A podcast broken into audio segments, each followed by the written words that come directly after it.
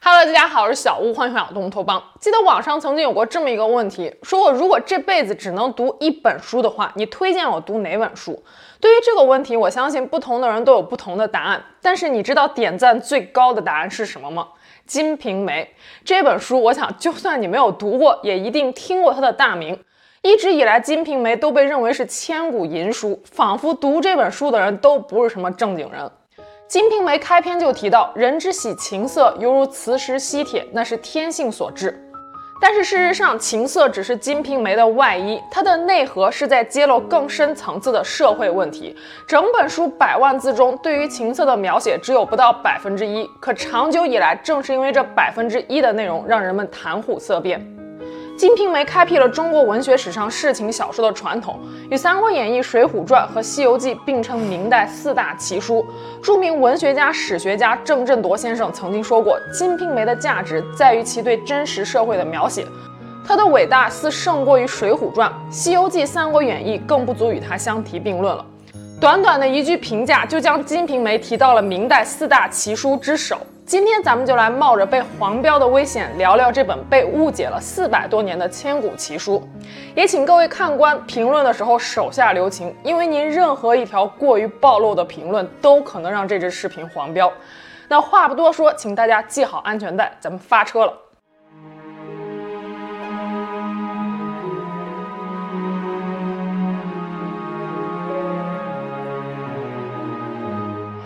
金瓶梅》的书名是从小说中三个个性鲜活的女性潘金莲、李瓶儿和庞春梅的名字中各取一字而组成的。但事实上，这三个字背后也有更深一层的含义。金代表的是金钱，瓶代表酒，梅代表桃色。《金瓶梅》的故事虽然是发生在宋朝，但是作者兰陵笑笑生的真正意图是借古讽今，抨击明朝晚期官场的腐败堕落、人性的阴险复杂和社会风气的衰败。一说到《金瓶梅》，很多人都觉得这是本小黄书。高中时期七大姑八大姨聚会的时候，一问你说：“哎，你最近在看什么书呀？”你要说我在看《西游记》《水浒传》，你父母脸上肯定特有面儿。你要说我最近在看《金瓶梅》，我估计敢这么说的人今天都没命坐在这儿看我的视频了。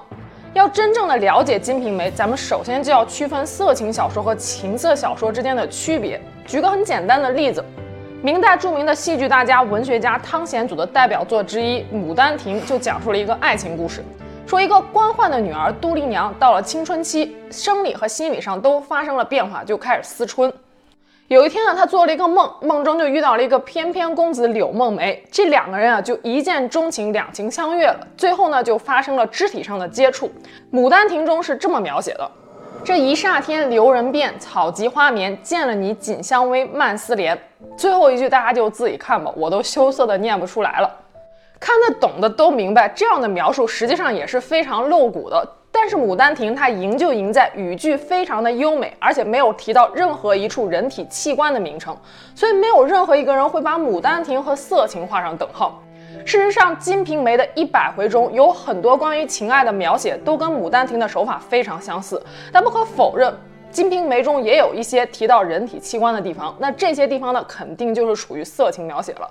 不过，这样的文字总篇幅加起来也不过三四千个字儿，占《金瓶梅》一百多万字中的不到百分之零点五。我们不能因为这百分之零点五的内容就否认《金瓶梅》整本书的价值。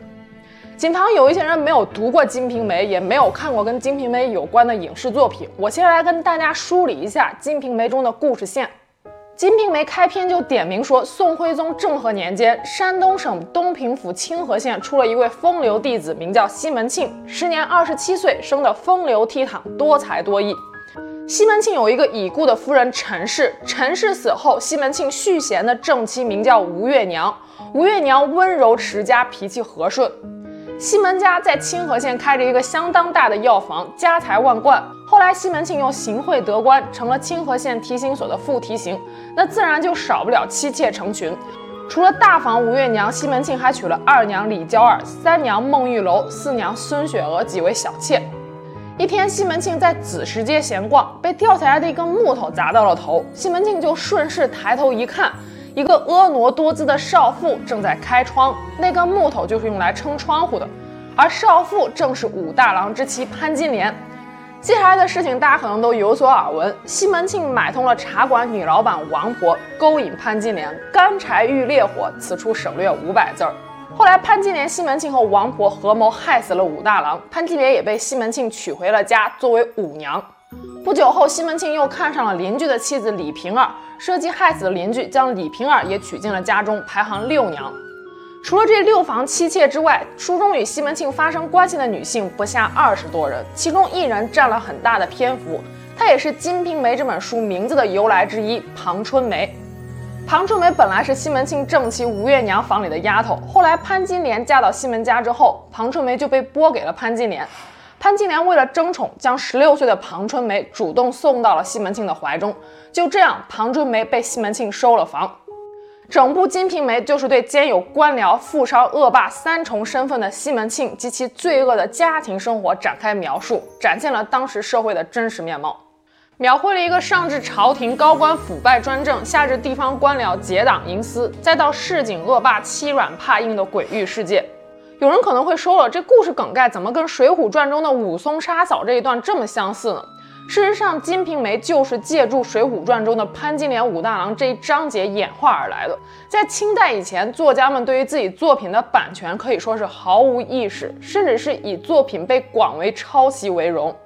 在《金瓶梅》之前，《水浒传》已经有相当大的知名度了，所以《金瓶梅》的作者兰陵笑笑生借鉴《水浒传》的这一做法，在当时看来是很聪明的。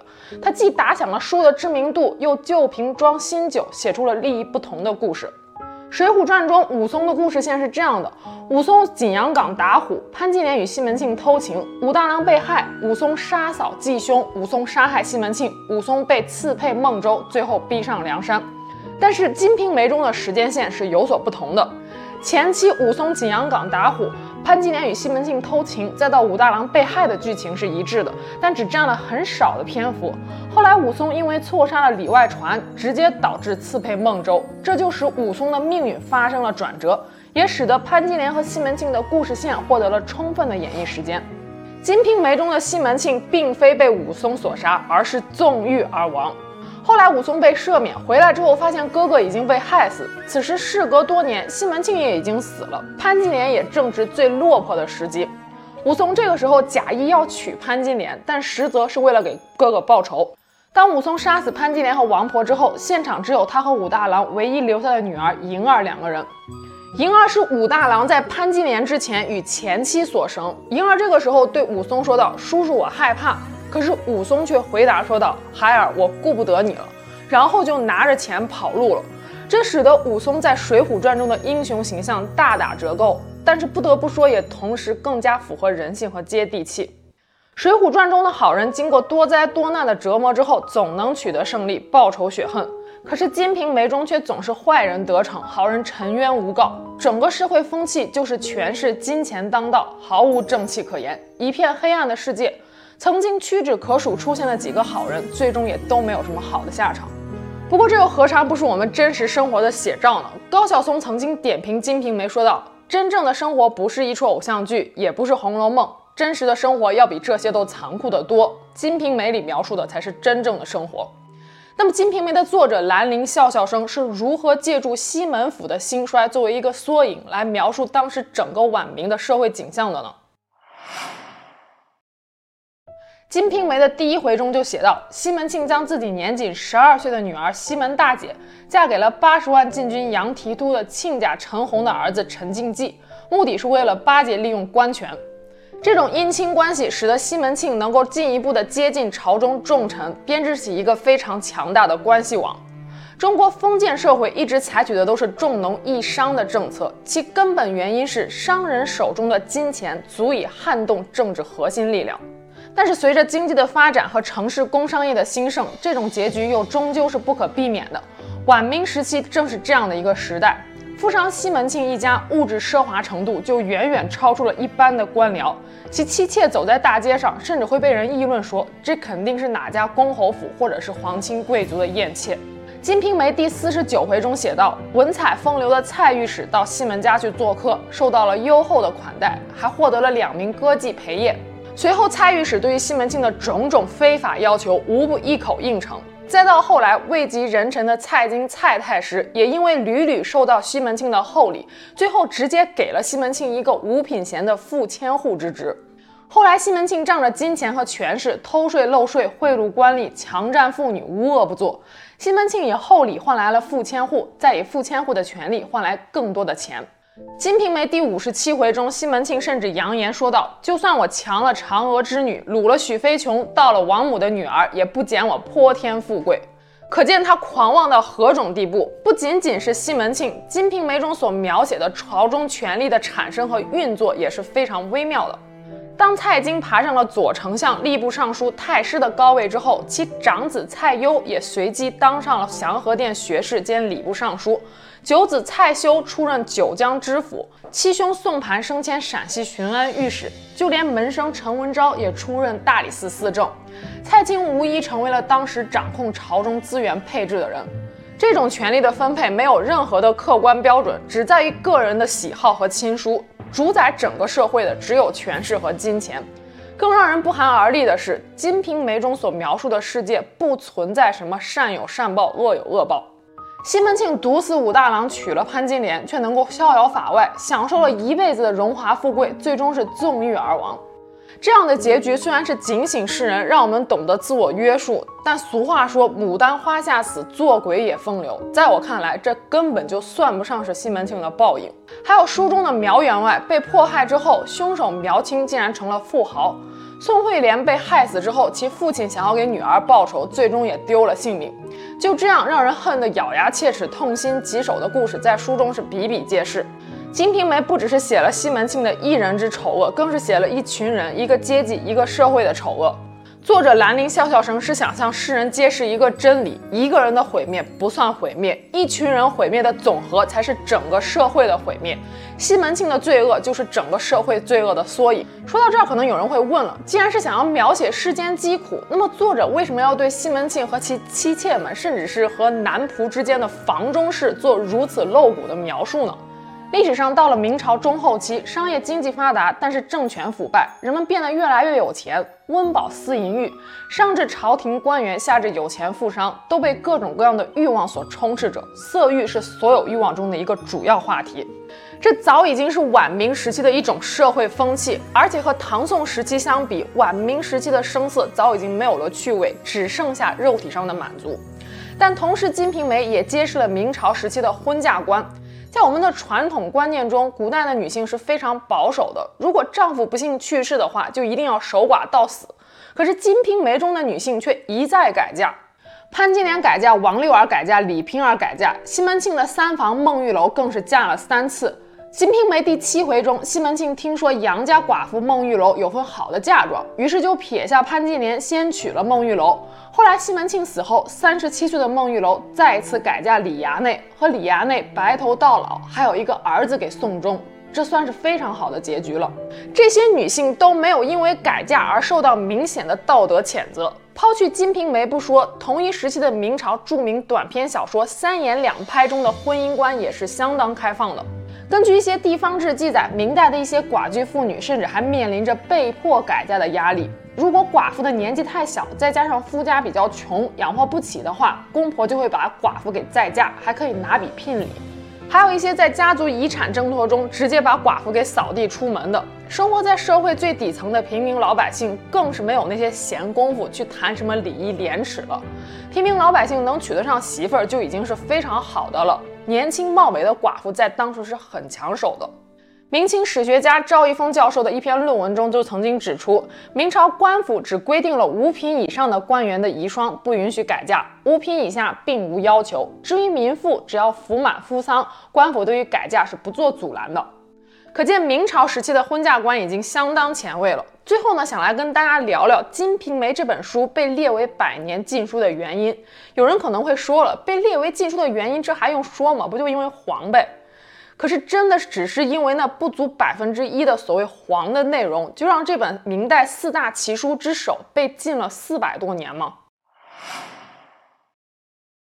不少人以为《金瓶梅》是在清代才被禁的，事实上，早在明神宗万历年间，《金瓶梅》就被列入了禁书的名单。万历三十九年，礼部颁发的钦定教条中，《金瓶梅》就被列入了禁止私刻的列表。后来到了明朝末代皇帝崇祯年间，江西学政申约中明确写道：“有设立棍徒刊刻淫秽邪僻之书，如《金瓶梅》等项，迷乱心智，败坏风俗，害人不小。”其实《金瓶梅》中的情爱描写在明代真的算不上露骨。明朝在文学上要比清朝开放许多，像是《情史》《隋炀帝艳史》这些小说都是出自于明朝，读书人们也都看，为什么《金瓶梅》就偏偏被禁了呢？之前分析了这么多，相信大家已经猜到一二了。《金瓶梅》被禁的真正原因是它的描述太过于真实了，真实的官场，真实的社会百态。一部《金瓶梅》就像是一幅明代的社会长卷，商人从中看到了打点生意的套路，官员们从中看到了明代官场的潜规则，美食家看到了舌尖上的明朝，普通读者看到了权贵的可恶和社会底层平民的可怜。《金瓶梅》虽然开篇点明故事是发生在北宋时期，但是明眼人都知道这里面装的实际上就是对当下时政的讽刺。明嘉靖万历年间，人们最痛恨的事就莫过于奸臣严嵩一党操弄朝政，有才华的知识分子被排挤打压，百姓民不聊生。严嵩的党羽和爪牙遍布全国各地。回顾明朝以前的历史，北宋末年蔡京一党专权误国，与明朝当时的国情是最为相似的。作者兰陵笑笑生便选取了蔡京奸党误国的历史作为故事的背景框架，借古讽今。兰陵笑笑生也只是《金瓶梅》作者的笔名而已。想来也是，这样一本直击统治者要害的书，谁敢用真名实姓来写呀？这也使得四百多年以来，作者兰陵笑笑生的真实身份成为了一个谜。而作者起这个笔名的时候，也是别有一番用意的。笑笑生看清了社会人生的根本，一笑了之，再笑弃之。笑笑生将大千世界人性百态赤裸裸地展现在读者面前。一本四五百年前的世情小说，却将弗洛伊德的性潜意识玩到了极致。